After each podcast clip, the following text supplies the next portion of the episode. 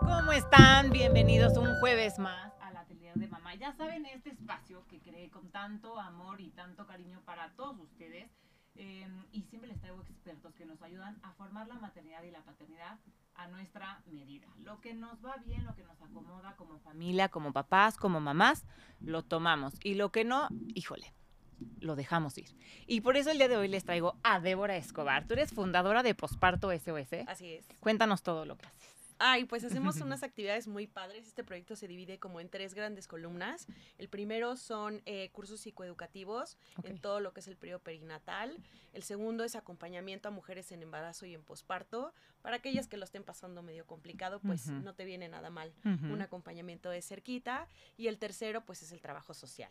Entonces, esos son los tres pilares de, de mi proyecto. Muy bonito. Y tú eres psicóloga. Sí, así es. Bueno. Información. Exactamente. Bien preparada. Sí, no, no sí, estamos sí. inventando Siempre nada. actualizada. sí. Exacto. Y hoy traemos un tema que, que a mí me parece muy importante tocar y creo que en, en redes, en programas y en todo lo que se habla de maternidad se toca muy poco.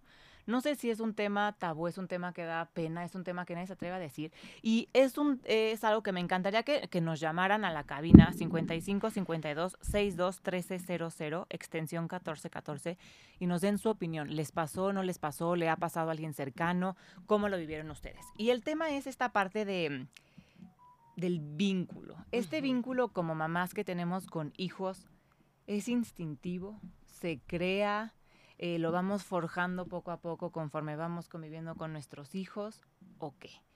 Gran pregunta. Este, el vínculo es, si lo tuviéramos que definir, no va a haber una definición absoluta. Todo mundo tiene su propia vivencia, su propia experiencia, y para todas las mamás se formó de formas únicas. Pero si nos vamos a términos como generales, el vínculo es ese grado de apego, ese grado de, de bonding que hay entre mamá-bebé desde el minuto número uno que lo tienes en tus brazos. Desde que se expulsa la placenta, digamos, Ajá. ya empieza el trabajo de vínculo, ¿sí? Y a ver, ¿qué pasa con este tema cuando muchas veces te dicen que el vínculo empieza desde que estás embarazada? Exacto. En posparto empieza el vínculo de cómo se va a ir moldeando ese vínculo. ¿Cómo va a ser ya mamá? es las eh, características propias del vínculo ya en la vida extra- extrauterina, digamos. Pero el vínculo efectivamente empieza desde el embarazo. Hay fantasías, imágenes, expectativas, conceptos que una mamá se va haciendo respecto del bebé, aunque no lo haya visto nunca más que en las ecografías, de cómo va a ser, esa imaginación se echa a volar y entonces empiezas a, a crear tus propios escenarios de cómo va a ser ese, esa maternidad, ¿no? Con este nuevo bebé. Entonces, efectivamente, hay mamás que incluso no se puede hablar tanto de vínculo, pero que antes del embarazo ya imaginan esta convivencia, esta dinámica, esta simbiosis con el, el nuevo bebito, etcétera, y ahí empieza ya a formarse como esta silueta, esta periferia, esta, digamos, esta forma de cómo vas a ir armando tu, tu, tu vínculo y formándolo y procurándolo y fomentándolo, ¿no? Por lo que estás diciendo, y, y ahorita decías que cada mamá forma un vínculo distinto con su hijo, y me imagino que aunque tengas cinco hijos, con cada hijo tienes un vínculo distinto. Entonces, no hay un vínculo bueno o un vínculo malo. O sea, no hay algo que pueda decir esto está bien y esto está mal. Me refiero porque me ha tocado escuchar casos de alguien muy cercana. No voy a decir quién porque luego te echan llegan mensajes, ¿no? De, ¿cómo? Eh, pero bueno, no voy a contar, aunque yo creo que sí tendría permiso de decirlo. Luego le pido permiso. Este, que una- me contó una vez, me acuerdo cuando estaba embarazada de Didier, me dijo, este, no, que, que estábamos platicando justo de este como vínculo y este amor desvivido que sientes por tus hijos.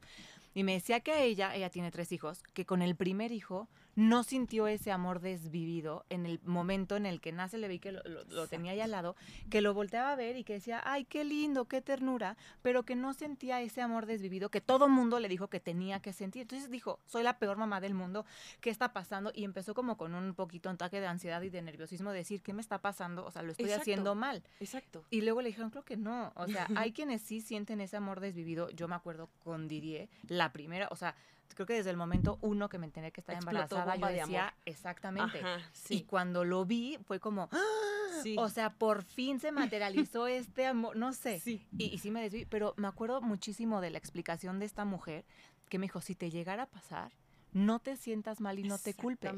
Pero ¿quién en realidad, qué mujer tiene los pantalones Para admitirlo o decir- expresarlo. vi a mi hijo y no me, no, no me reventó el corazón de amor, sino fue como, Así es. qué ternurita, pobrecito, porque no sé cómo Pero ahora ¿qué hago tratarlo. con esto. ¿no? Entonces, me Sí. encantaría que nos hablaran, por favor, que haya otra mujer por ahí que le haya pasado lo mismo y que después claramente al segundo dos, ¿no? Que cargaste a Sí. tu bebé y lo le diste besos, ya fue como, "Ah, me derrito de amor. Aunque puede tardar incluso A ver, semanas. a ver, ¿eh? cuéntame eso porque Sí. estoy segura que alguien le... Sí, a ver, si la ciencia, y me lo estás diciendo tú como psicólogo, es porque sí pasa. Exactamente. Entonces, que todavía te cargue esta culpa de es que me siento la peor mamá. No, señoras, escuchen. no, porque el no tiene que no pasar. es 100% instintivo. A ver. Es algo que se construye, es algo que se fomenta, es algo que con, se va eh, consolidando con el transcurso del tiempo. Entonces. ¿qué pasa? Hay mamás que efectivamente nace y nace una bomba de amor al minuto uno, ¿sí? Y hay otras mamás que tardan en integrar esta nueva identidad, la presencia del bebé, que ya no está en tu, en tu panza, en tu cuerpo. ¿no? Ya lo tienes que alejar en tu psique, en tu esfera de vida y en tu corazón. Ya no son uno, ya, Ya, es una ajá, personita Y es una única. personita única. Ajá. Entonces, a la hora de ver su cara, quizás es diferente de como tú lo pensaste. Ujú. Entonces, todos esos 20 te van en, como, como que tardan en, en caerte En esos asentar. 20, exacto, en asentarse. Y entonces ese, ese vínculo se va creando poquito a poco y no pasa nada. No es algo que esté bien o mal. no es eres si- mala mamá no, por no sentir esta no, bomba de amor el no. segundo uno. No, para nada. Ok, Cero, lo vamos a repetir.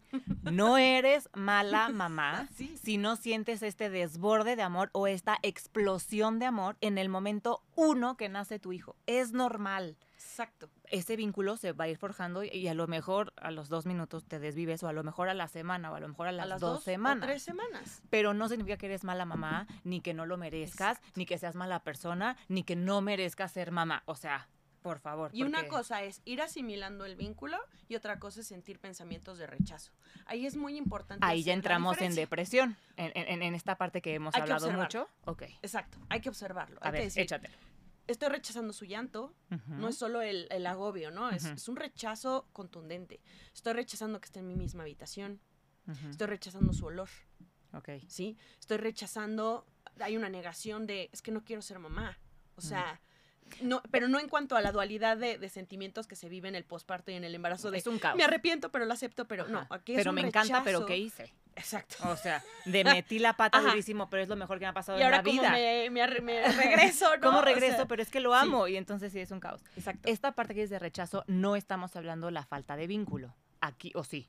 Sí, o sea, Ah, si es un rechazo contundente, Ok. o sea, si una negación de la circunstancia, que, que te repele el llanto, que te repele Ujú. atenderlo, que, que sientas una, una aversión a, lo, quizá tenerlo en tu cuarto, etcétera, eso hay que atenderlo de manera urgente. O sea, eso no es normal en la parte que de- decíamos de la falta de vínculo. No. Esto sí ya podría ser más depresión posparto. Podría caer en un tema de depresión, Ok. o un tema psicológico que hay que analizar, por qué, de dónde viene, cuándo apareció, etcétera. Ajá. Pero sí esta parte de, híjole, no siento estas emociones a flor de piel, tan vivas, tan instantáneas, tan de, de, de revista o de serie de ajá. televisión. Sí, de, de- de redes sociales. día. Exactamente. Ajá. Mamás, no se preocupen. O sea, es algo completamente normal que se va creando con el tiempo.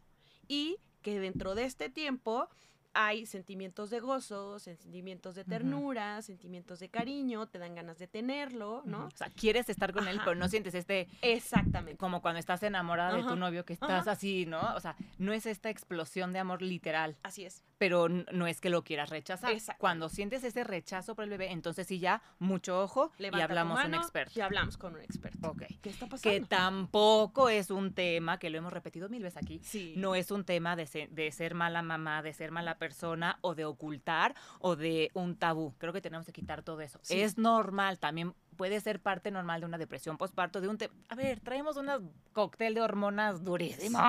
Ni tú te entiendes, ¿no? Y entonces estará muy bien levantar la mano. Entonces Sí. estamos hablando de dos cosas distintas. Una, el rechazo y la otra de...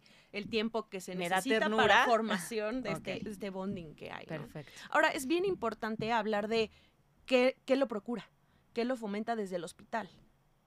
Porque hay muchos factores Ah, que si te retiran al bebé y toda esta Ah, parte claro. de que te lo llevan al cunero y no está contigo, Ajá. que hay unas mamás que lo prefieren y está bien también. Ay, sí. Es Yo ya he aprendido que la maternidad es lo que te vaya bien a ti y Pero hay dejemos de muchas mamás criticar. que no les preguntan y les quitan a sus Sí. bebés y eso ya se va a, a- a- a- a- a representar en una angustia, en una ansiedad.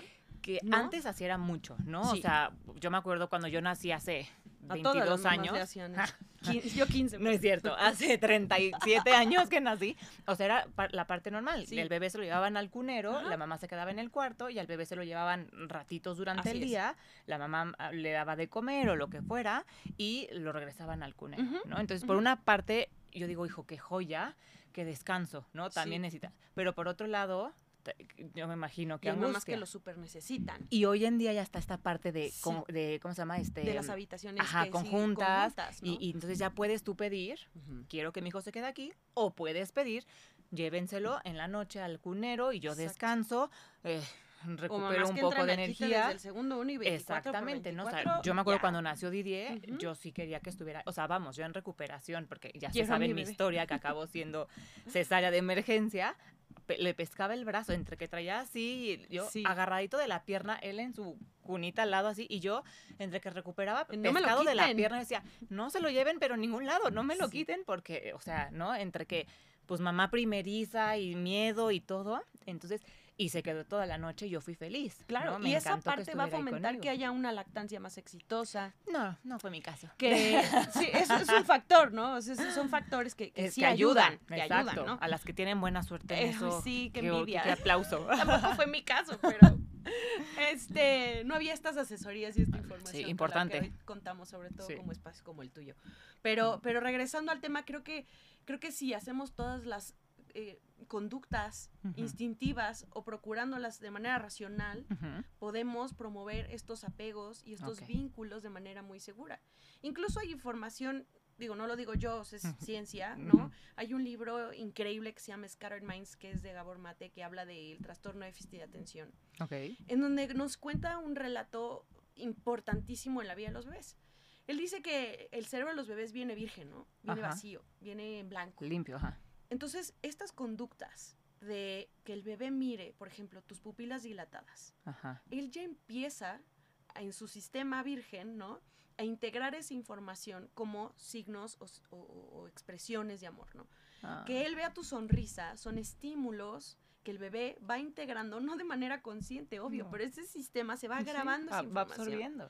Y que si un bebé carece desde el día uno de todas esas conductas maternas, de cuidado, de cariño, de sonrisas, del tono de voz, empieza a crearse en su cerebro reacciones que podrían acabar, por ejemplo, en un trastorno de atención. Si tienes una mamá que tuvo una depresión postparto, muchos niños con TDA son hijos de mamás con depresiones postparto. Porque las conductas de cariño, de Órale. cuidado, de contención, de mirar, de sostener la vista, el bebé no es que discrimine que es verdadero o no, pero por más que intentes ser amorosa cuando tú estás deprimida, el bebé lo, lo lee distinto. Imagínate qué fuerte es ese lazo. Cañón. Imagínate qué fuerte es ese vínculo. Y claro, el día con día, cada cambio de pañal, cada caricia, Sí, sí. cada tono de voz, Cada besito. cada- todo suma para hacer una masa gigante que va a determinar un apego inseguro, un apego evitativo, un apego seguro. Ok. Un apego sano de esto. Exactamente. Entonces Ok, imagínate la profundidad que tiene la vinculación mamá-bebé. Claro, Por eso si tenemos algún problema, levanta la mano. por supuesto. ¿no? Y ya no nada más es por tu hijo, es también por ti. O sea, esta, esta parte que lo hemos dicho muchísimas veces cuando hemos platicado de depresión postparto, ¿no? Ujú. O sea, eh, antes se callaba muchísimo y hoy en día ya sabemos que no es un tema de pena, no es un Exacto. tema de, ay, qué ridícula, por Ujú. Dios, esta señora, qué ridícula, Ujú. si en mi época no Sí. No, en su época también existía, señora. Sí. Solo que no tenía nombre. No se sabía. No se sabía, no tenía Sí. nombre y no se atrevían a decirlo. Hoy en día vivimos en una sociedad que de las cosas muy buenas que hemos logrado cambiar es esta apertura a la salud mental en cualquier época, en cualquier edad, en cualquier sexo. Y un estudio muy profundo de las conductas vinculativas de la diada. ¿Y ahora qué pasa con papá? Siguiente pregunta. Justo aquí era mi O otra sea, pregunta, pero antes de ir ajá. al tema de- del vínculo papá, porque Sí. A mí me, me parece muy importante tocar este tema del vínculo papá-hijo. ¿Por qué? Porque podrías pensar que con la mamá, al estar formándose dentro de ti, pues ese vínculo se va a dar natural, Ajá. ¿no? Lo que decíamos, se va a dar pues porque está dentro de ti y sientes que se mueve y entonces le dices y, y platicas y tal. Pero el papá no lo siente, el papá le habla por la panza y el papá, y muchas veces dicen, ay, qué ridículo. No, es que sí escucha. Sí escucha. Y reconocen la Por voz del papá cuando sí. nacen, es impresionante Sí. cómo voltean y son diciendo, Ay, este güey ya me lo conozco, pero ahora sí le voy a poner cara al barboncito, ¿no? Al que me hablaba por la panza de mi mamá diciéndome tontería y media. Le ponen cara y sí, o sea, sí voltean, ¿no? O sea, sí Por saben. supuesto. Entonces, este, los calma. Los calma mucho, Ujú, sí, mucho. o los acelera. El tono depende, grave y la vibración del papá. el papá, Sí. ¿no? o los acelera, papá. como Sí. mi marido que tiene una energía que acelera así, pero, pero sí, ese vínculo, ver el vínculo de mi, de mi hijo con mi esposo es divino, Es que digo, joya. wow, desde muy chiquitos, o sea, pero porque lo, lo ha propiciado él mismo, o sea, él siempre buscaba esa parte de acariciar mi panza, ¿Ah, de hablar mi panza, ¿no? De desde chiquitito estar ahí. A mí me fue muy mal en el posparto y le he contado muchas veces, y el que estuvo Salió al ahí al tiro fue él, que de Claro. pronto yo digo, el vínculo será más fuerte con el papá por esos, esos meses que estuvo ahí, Diferente, ¿no? diferente. Pero exacto. Sí. Pero antes de que lleguemos a esa parte de- del vínculo de los papás, Olivia nos hizo una pregunta que vamos a regresar al tema del rechazo. Vamos a hacer un paréntesis que dice, ¿a qué se debe ese rechazo que tengas con tu bebé? Pues pueden ser bastantes factores. Puede ser bioquímico, que tengas Ok. justamente alguna depresión o algún tema. o sea, un tema hormonal hormonal, complejo. químico en el cuerpo. Ajá. Ajá. que algo en tu cerebro no esté funcionando bien y te mande alerta de rechaza la situación, ¿no? O- Ok. O, la circunstancia. Puede ser un factor también hereditario. Si alguna persona de tu familia tuvo depresión o un cuadro complejo, Ok, pues entonces en ese momento igual se puede estar despertando un tema depresivo.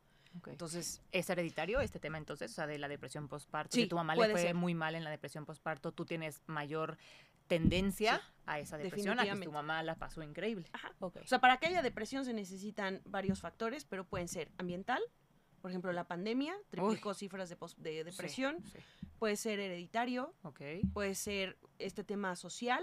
¿no? Porque imagínate, o sea, en la pandemia se vivió una soledad tremenda. Horrible. Puede ser, eh, sí, o sea, bioquímico, ¿no? O sea, hay muchísimos factores que van a incidir en esto.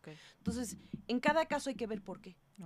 A lo mejor experiencias vividas también, a lo mejor tuviste una infancia Mm, compleja o te abandonó tu mamá o como hay que, hay que analizar cuál es tu entorno particular.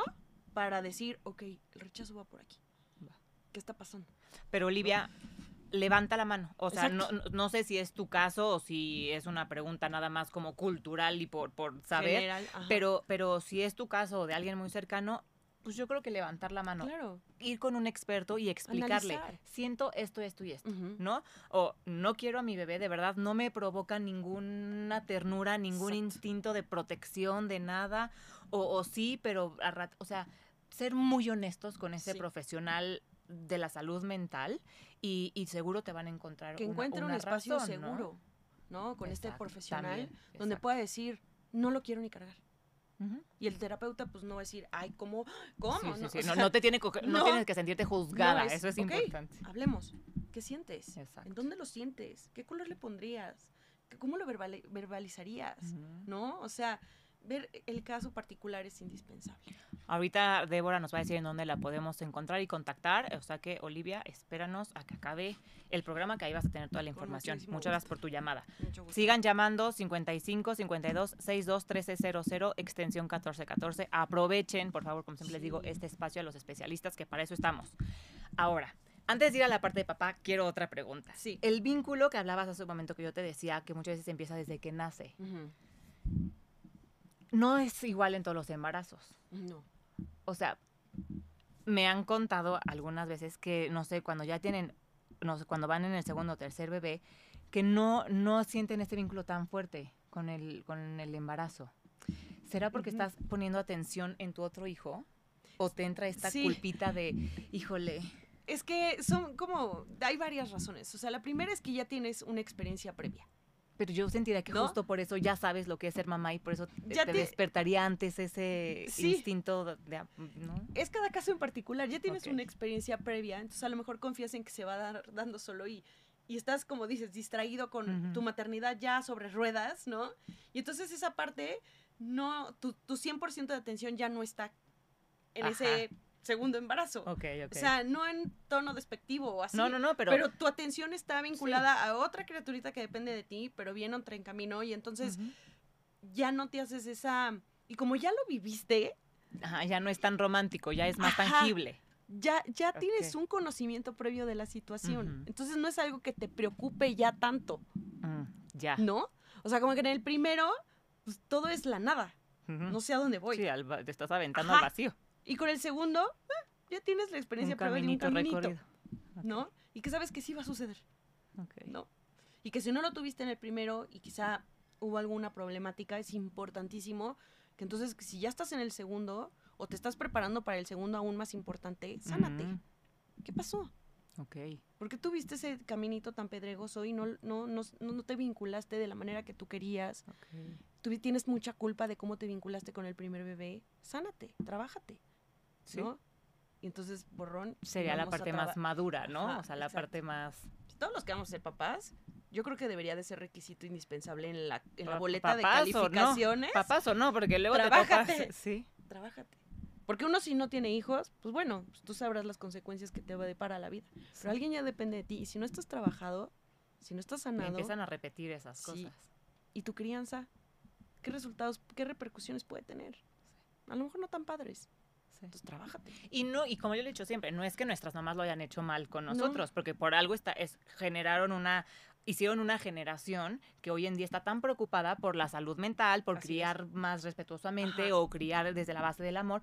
Y yo creo que, a ver, a mí me criaron de otra manera la que yo estoy criando a mi hijo, pero también la base de mi crianza fue el amor. Por supuesto. O sea, mi mis casa. papás Sí, no, sí, no me criaron, ¿no? Que de- a ah, o sea, palos, ¿no? Siempre te criaron buscando tu bien. Y yo me acuerdo esta típica frase que de mi mamá me chocaba de, porque, o sea, por tu bien, te lo digo por tu bien, yo decía, "Ah, No entiendo hoy que bien. soy mamá, han salido cuántas bien. veces, "Ay, Es por lo hago por tu bien. Y digo, madre, voy a hacer la Aquí lista estoy yo. de lo que dije, no voy a decir y que ya digo. Sí. Pero en serio sí lo empiezas a entender. O sea, Sí. entonces yo creo, me encantaría pensar en un mundo, ¿no? Perfecto Ideal. que la crianza de todos los papás y todas las mamás está basada en el amor por sus hijos y por el bien de sus hijos. Sí. Las herramientas que hoy en día tenemos para hacerlo mucho más respetuosamente son mayores a las que tenían las generaciones pasadas.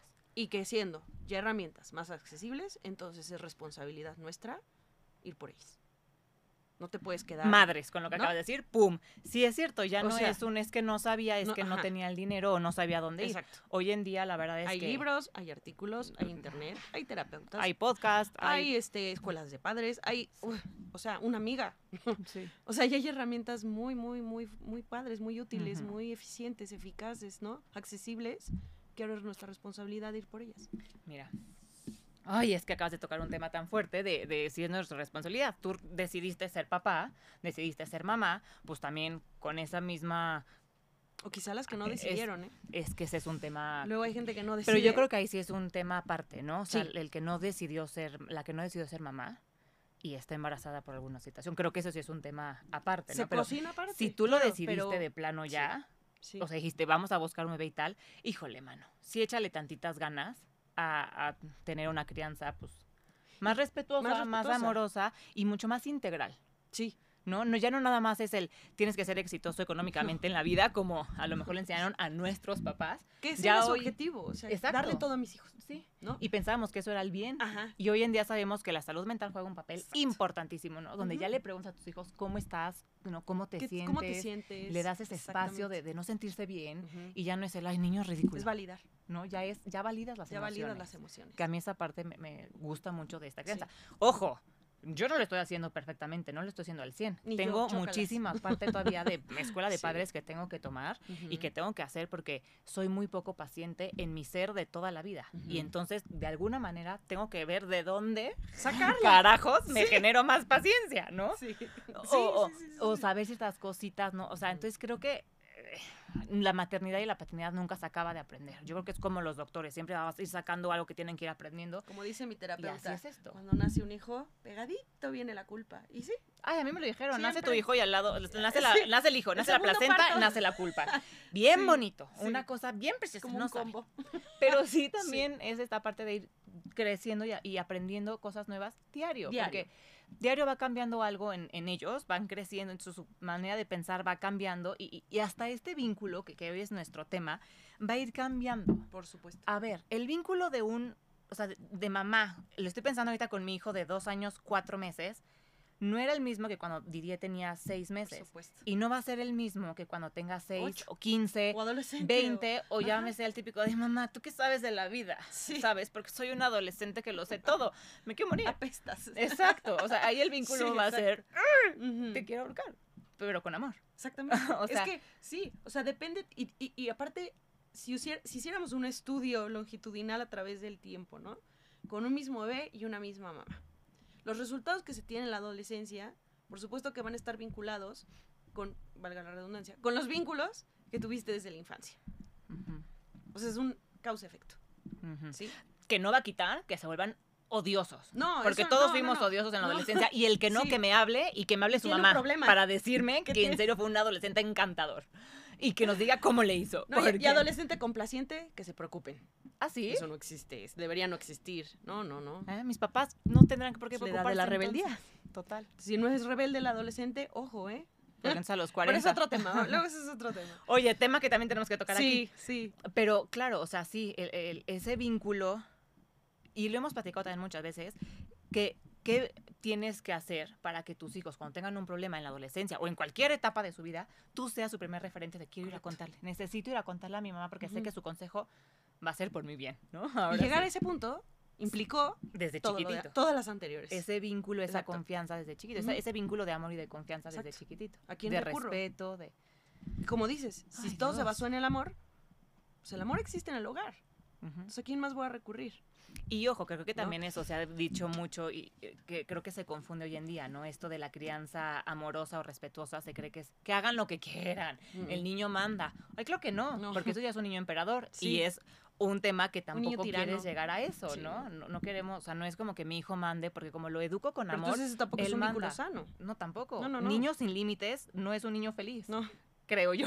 o sea, es un niño que va a atropellar a mucha Claro. gente.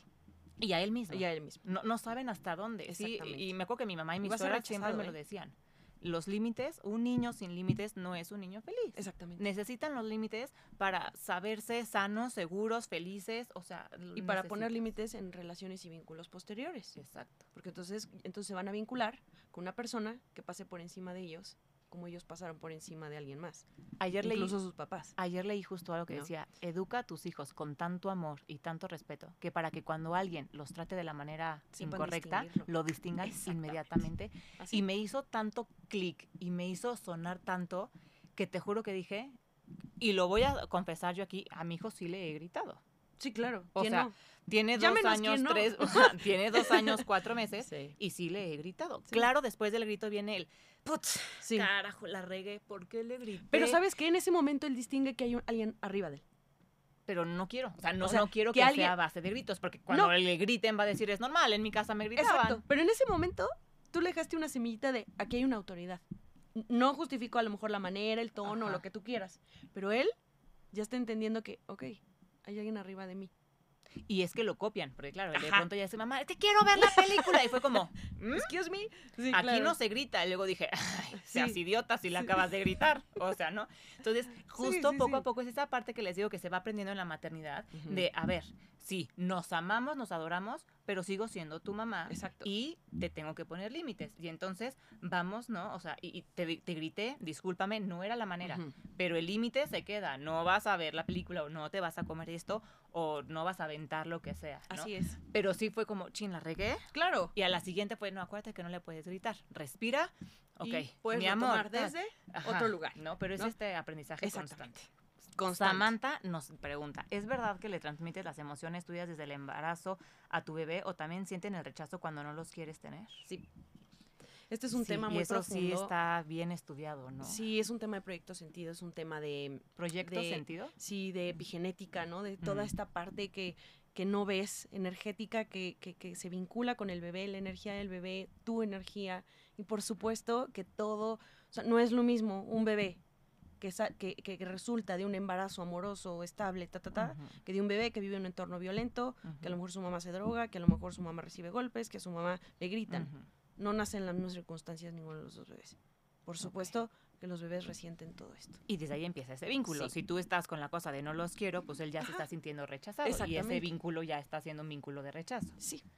Y sí, Samantha, sí es un tema verdadero que tampoco por eso tenemos que sentir culpa. O sea, sí tenemos que ser mucho, muy cuidadosas con lo que sientes cuando estás embarazada, pero también hay veces que te gana. O sea, Sí. cuando estás embarazada traes también la hormona hecha Por un relajo y, y se te vienen muchos sentimientos de, de angustia, ambivalencia. de, exacto. Eso no significa que no lo quieras, ¿no? Por supuesto. Ahora, si no lo quieres, te arrepientes, lo que sea, pues yo creo que estaría para también buscar a un experto y, y ver por qué está pasando ese rechazo, porque a lo mejor no quieres... Mira, y finalmente, la que no quiere ser mamá, pero lo tiene, pues sí lo, o sea, al final lo Sí lo quisiste, quería. ¿no? Y se puede re- ¿No? re- retomar ese camino. O sea, ahorita me viene esta pregunta que dice Samantha. Siempre. Absorben todo esto los niños, y lo decías hace un momento, no es lo mismo un embarazo de, ay, qué bonito, glorioso, estoy embarazada, mi panza, Sí. uh", a alguien que de verdad está pasándola muy mal, a lo mejor una pareja, este, ¿no? Donde hay maltrato psicológico, físico, lo que quieras, Circunstancias muy adversas. ¿no? em, Exactamente, que a lo mejor o no nos vayamos a esos extremos. A lo mejor alguien que trabaja durante el embarazo y su trabajo es sumamente estresante. Sí, exacto. Y el pobre bebé está Tiene cortisol hasta arriba, Exactamente. ¿no? Que, que- que yo creo que en esta ciudad casi no pasa con el tráfico. ¿no? Yo me acuerdo, mi hermana, Sí. este, y chin, ya dije que es mi hermana, pero. perdón, hermana. Este, ella, con el embarazo de mi sobrino, el grande, Sí. trabajó, creo que hasta cinco meses que estaba embarazada, y justo estaba, cuando estaban asaltando horrible por la ay, zona en no. donde ella tenía que bajar después del trabajo. Entonces iba súper nerviosa, estresada y preocupada y le decía, ay, perdóname, Tranquilo. este, todo está bien, mi amor, está bien, mamita está muy bien. Y se ponía a cantar, pero, y, y hasta que ella dijo, no más, Basta. porque letal, le estoy pasando muy mal y sí lo estaba transmitiendo. Mi sobrino está, o sea, bien y todo, no es un Sí, niño sí, no, no, miedoso ni no. estresado. Pero lo todo lo puedes re- reencauzar. ya todo pasé un tiene embarazo, ya, ya hice un embarazo eh, estresante, digamos, nervioso, o como dice Samantha, no lo quería y tal. Nace, podemos empezar de cero. Por supuesto que sí. El vínculo, ahí es Por trabajo supuesto mamá que hijo. sí. Claro que se puede resolver. ¿Cómo? Con ayuda, de verdad. O sea, todo se puede reconfigurar, todo se puede reestructurar, todo se puede trabajar, todo se puede replantear, escarbando desde lo más profundo de nosotros como mamás. Ok. Hacerte consciente es aliviar. Hacerte Ya consciente es traes la mitad del camino Ya tienes la mitad del camino. No porque pasaste un embarazo quizás sí, vas a determinar, ya, Sí, ya, que ¿no? tú sí todo se puede reconfigurar, todo se puede acomodar de manera distinta. Ok. La constante en la vida es el cambio. Si no te gusta, lo cambiamos. Y el chiste será mejor, eh, cambiar para mejorar. Ajá, es ¿no? la idea. O sea, como que sería Es como lo más positivo y saludable. Pero todo se puede, todo se puede este, recomponer. Por supuesto que sí. acá hay una pregunta Todo que, híjole, solución. yo la voy a guardar para en unos años. La respuesta. Ahorita Ajá. voy a. Ana Rosa, no te vayas, ahorita voy a tu pregunta, pero nos llegó esta pre- pregunta de Mildred primero. Buenísimo. ¿Qué tan bueno es darle a tus hijos todo o tenerlos muy consentidos? Ay, Ay, es que a ver. Ese a es tema de otro programa. No, es que, es que no te puede decir. El, el programa de hoy va a durar cuatro horas. Radio 13, ¿Tienen patrones, tiempo? por favor, regálenos tres horas más. Sí. Este, a ver, es que sí es otro tema, pero ni modo, pues nos hicieron la llamada, pues no la podemos dejar ahí botada, rápido. Eh, es que también, no, o sea, no consentirlos, pues también vives una vez, son niños, ¿cuánto tiempo? Bien poquito, pero pues tampoco los quieres consentir de más, porque tampoco quieres crear un adulto que quiera, que sienta que merece todo. Entonces, Siempre tiene que haber ese ¿dónde está el pedacito de la insatisfacción o la frustración. Siempre tiene que haber ese pedacito. Pero no creas después adultos siempre insatisfechos. Me está dando un calambre, perdón. No, o sea, no, no, no, no. No siempre, o sea, siempre, es que si no, como ese adulto va a ser funcional si no soporta la frustración. Ok, dices ¿Cómo va a que siempre tiene que haber esta insatisfacción para aprender a lidiar O con sea, la no, para, frustración. no que le sirvas medio plato de sopa y se quede con hambre. No, no, no. A lo que voy es, tenemos que formar seres humanos fuertes, resilientes. ¿Sí? que, que Si aprendan un a... niño no tiene momentos de frustración, Ajá. va a ser un adulto completamente que no funciona en la vida. Porque que ¿qué cuando le llegue la frustración no va a saber qué y mm, adiós. Es que el símil es muy, es, es- es fácil. O sea, tenemos que preparar a nuestros hijos no para que piensen que fuimos los mejores papás, sino para que piensen que les dimos las herramientas para salir a la jungla. Porque el mundo es Sí. culero. Lo vamos a decir La tal cual. Me van a censurar, una- me van a correr. Pero es que el mundo, o sea, no es el mundo rosa que nos encantaría. O sea, ¿qué daño le haces? Al tratar de satisfacer todo lo que el niño necesita en cuestión caprichosa, ¿eh? pero ¿en dónde O sea- está? Es que sí es otro programa porque nos vamos a estar horas, pero Sí. ¿en dónde está entonces el punto medio? Porque tampoco quieres un niño que siempre o, o que sienta que nunca eh, fue lo suficientemente bueno como para recibir lo que quería. No sé si me estoy Mira, explicando. yo te voy a poner un ejemplo muy claro para como redondear esto. Si tuvieras que elegir entre un niño sobrevisto o un niño no visto, yo me iría por el no visto. ¿Por qué? Sobrevisto cómo es un niño sobrevisto. Sobreprotegido, que todo se le complace, que todo se le cumple, que nada más levanta la mano y la mamá ya está Si lo quisiera yo tener o yo criar o yo casarme con uno así, Ajá. no, ¿no? pues con el no visto. te voy a decir por qué.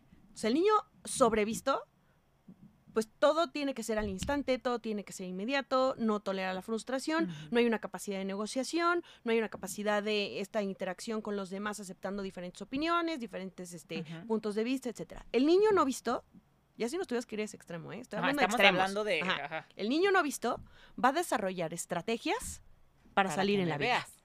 y para sobre, exacto, para que me veas y para luchar contra la vida. Ya.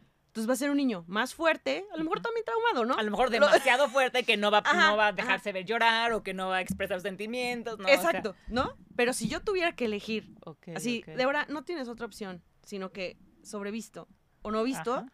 me iría por el no visto, porque generas estrategias para la vida mucho más Sí, o sea, eficientes. Va a sobrevivir en el mundo. Ajá.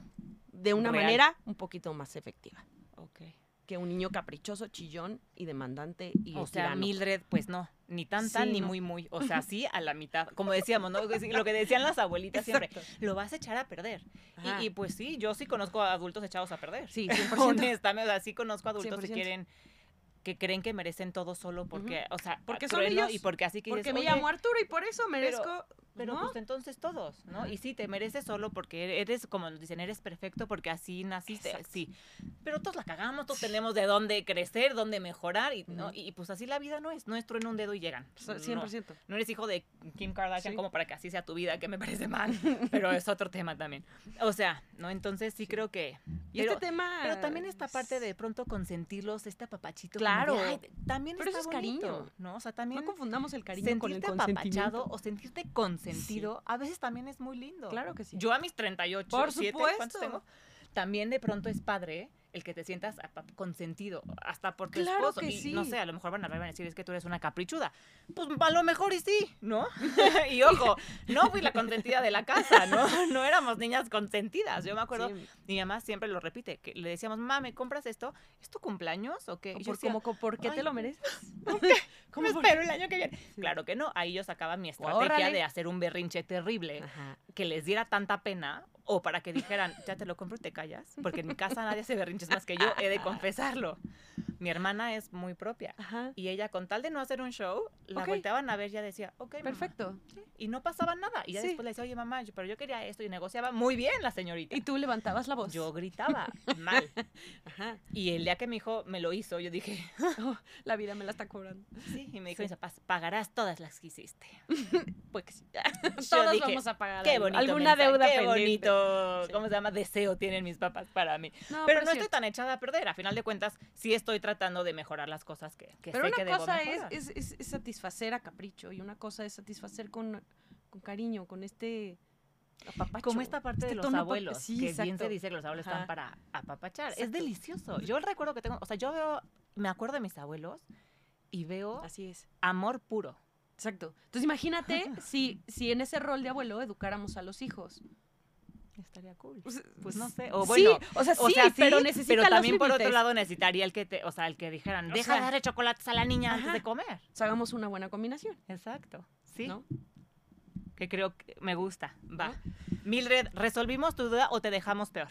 Llámame por favor otra vez si necesitas más respuestas, please. Por favor. Ana Rosa nos pregunta, ¿cómo lograr la comunicación con mi hija de prepa? Híjole, ya que la veo muy deprimida, casi no come, pero me dice que no tiene hambre. ¿Dónde te contacto? Ana. Rosa. Necesitamos un en la especialista en adolescentes. Y aparte estamos en la Sí. época bien complicada. Sí, yo, yo digo, la verdad que zapatero a sus zapatos me dedico a periodo perinatal, pero con muchísimo gusto podemos ayudar a Ana Rosa este, canalizándola a alguien de adolescentes. Perfecto. Por supuesto que sí. Y a ver, todas fuimos adolescentes. Sí. Ana Rosa, yo en prepa tampoco quería comer. También era que, ay, no tengo a mi tal.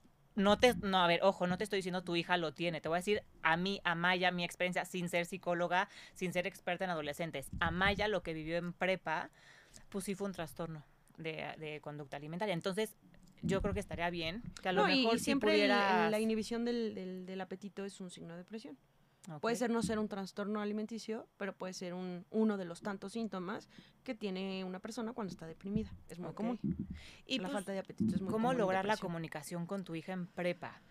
A ver, ¿qué te hubiera gustado, Ana Rosa, que tu mamá hiciera si tenías un problema grande en prepa? ¿Cómo- o sea, ¿qué, qué palabras necesita- hubieras necesitado? Mira, los adolescentes, es una analogía muy padre que hay un libro que se llama Untangled, que, que, que es como, Como desenreda- desenredado. ¿no? Ajá. Es un libro magnífico que habla de las niñas adolescentes. Uy, ¿no? Yo tengo dos. ¿Quién lo escribió? eh, les paso el dato por Porfa. Sí, no, no lo tengo a la mano el, el nombre.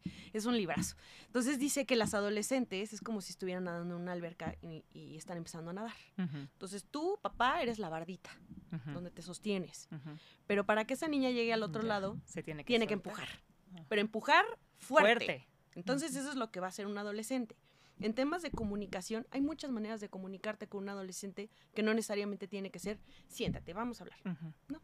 Pueden ser, Es que ahí ya te cierras. ajá, Ahí ya dice, "Uy, viene un regaño, Exacto. viene un sermón. viene un sermón. No quiero que mi mamá me chichoros, no- porque Ujú. acaba en regaño, porque acaba Ujú. en corrección, tal. Ajá. Entonces, hay que saber el lenguaje que tu hija tiene, Ana Rosa, ¿no? Para llegarle por esa vía. Le gusta que la lleves al cine, le gusta, y así, a lo mejor en el coche, se abre y te dice, mamá, no la estoy pasando bien en la escuela. Si estoy sufriendo bullying, ¿no? ¿No? O me peleé con mis amigas, O mi novio tal, novio, o, me o- gusta uno que, o me gusta una niña y no sé cómo decirte O y me está causando, ¿no? ajá, o académicamente voy no estoy entendiendo un carajo de la prepa y me está yendo fatal, Sí. o no sé qué voy a hacer de mi vida saliendo de prepa. O sea, pueden ser tantas, Tantas situaciones, digámoslo entre comillas, de una solución más sencilla, Sí. que a lo mejor lo que nos estamos... ¿no? También le recomendaría también que fuera a hablar a la escuela. Y que también, Como integrando la información, ok, entonces podemos tener un mapa como más claro. A partir de ahí, tomar decisiones. A lo mejor esto ¿no? es un gran, un gran eh, tip que te nos acaba de dar Debbie, porque justo en el kinder también me lo acaban de decir y lo hemos platicado muchas veces aquí con, con las que son pedagogas en escuela. Ajá. Amaya González nos lo dijo la vez pasada. Este, los maestros nos dan una versión a veces muy distinta Exacto. de la que de los hijos que tenemos en Sí. casa, porque se comunican distinto, porque se desarrollan distinto, porque se van a mover de manera distinta. Entonces, a lo mejor estaría padre que sí pudieras ver O quizá- con los maestros, compañeros, sin que, sin que tu hija se entere para Sí, que no, diga, ay, se siente mamá", mirada, observada. pero que la digan, sí la vemos más callada, dicho, más tranquila, o la vemos muy normal, nada más en tu casa. O sea, para que tengas como una radiografía O más si tiene clases extraescolares, Ándale. el entrenador, oye, ¿cómo la ¿Cómo ves? la ves? ¿Cómo la ves con el equipo? Oye, este, o si va a clase de, no sé, alguna Ujú. tema, este, no sé, qué sé yo, cualquier autoridad, tutoría, eh, maestro, entrenador, coach, lo que tenga, acercarse y, y empezar a escarbar de dónde viene el comportamiento de, Por de tu hija, Ana Rosa. Y cualquier cosa, ¿Dónde te encuentran? en posparto SOS, pero te puedo canalizar a quien se dedica a adolescentes. Perfecto. Y Sí. yo creo que, a ver, yo como niña que pasé por prepa y demás, pues cosa que lleguen su papá y te digan, ay, a ver, este, oye, está pasando esto, como no te vamos a regañar, dinos, en, o sea, como que tratar de, pues sí propiciarle ese espacio de, sabes que puedes llegar y contarme y te voy a escuchar, ¿no? Eh, no estoy en el celular, no estoy en la tele, o sea, es, te veo a los ojos, Te miro. te veo diferente. Sí. ¿Pasa algo, mi amor? Exacto. ¿No? O sea, Abrir. así de, me estoy dando cuenta, no, no eres invisible. Algo está pasando. A lo mejor ahorita no te sientes segura Sí. o con ganas de hablar. Que Cuando sepas estés lista. que aquí estoy Sí. con los ojos abiertos y los oídos abiertos y los brazos abiertos para cuando te sientas segura. Que- Y a lo mejor eso lo te sepa. da ahí como una Ujú. entradita para que diga, bueno, mi mamá no está tan anticuada. Exacto. No, o sea, a lo mejor y sí, Y si sí avientan sabe la algo de la vida. Que me peleé con todas mis amigas, estoy sola en los recreos o lo que Y sea, o me si, la ves excluyen, o- muy mal, decirle, te voy a llevar a un experto, a un especialista, porque te amo y porque tenemos que Sí, saber qué Y está el pasando. planteamiento de, ¿y si buscamos ayuda? Ujú, Perfecto. Esto tampoco lo puedo resolver yo. Porque- mamá. Exacto. ¿Qué tal si las dos vamos a buscar ayuda? ¿Con quién quieres ir? ¿Te late? ¿No te late? ¿Un grupo personal? Pues Ana Rosa, el que estés preguntando creo que ya es bastante positivo. Sí. Ánimo, ojalá todo se resuelva bien. Busca un experto. Posparto, Ese punto, punto SOS en Instagram, Débora Escobar. Así es. Y pues muchísimas por haber estado aquí conmigo. Nos faltó tiempo, Amaya. Ay, como ocho horas. Sí. Pero regresarás otra vez. Gracias a todos los que nos vieron, a todos los que nos escucharon. Compartan que llegue a muchas personas porque siempre, nunca sabemos a quién está por ahí que le pueda servir esta plática. Muchísimas gracias a Cabina, Raulito, Eric, Mike. Gracias, Radio 13. Nos vemos el próximo jueves a la una aquí en la Atelier de Mamá. Yo soy Amaya Aspiros. Adiós.